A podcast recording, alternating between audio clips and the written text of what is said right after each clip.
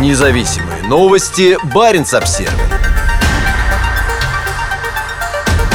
В Киркинессе российский консул почтил память советских воинов под украинские песни. На мероприятии, организованном российскими властями, триколор был незаметен на фоне украинских флагов.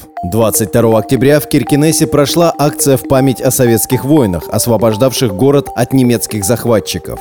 Российский консул Николай Каныгин возложил венок к монументу на площади имени Амундсена. Правда, делать это пришлось в окружении украинских флагов и под песни на украинском языке. За полчаса до официального начала мероприятия к памятнику подогнали автомобиль, покрашенный в цвета украинского флага. На площади перед памятником собрались украинцы, россияне и норвежцы, осуждающие российскую агрессию в Украине. Многие из них держали в руках украинские флаги и антивоенные баннеры. К самому монументу также поставили украинский флаг и венок с желтыми и синими цветами. Когда к монументу пришла российская делегация, из машины зазвучала песня группы «Океан Эльзы». Представители консульства принесли венок в цветах российского флага. Николай Канегин зачитал небольшую речь на русском и норвежском языках, в которой напомнил об истории освобождения Киркинесса. Более половины собравшихся на площади слушали эту речь, демонстративно развернувшись к консулу спиной. Когда началась церемония возложения, снова зазвучала песня на украинском языке.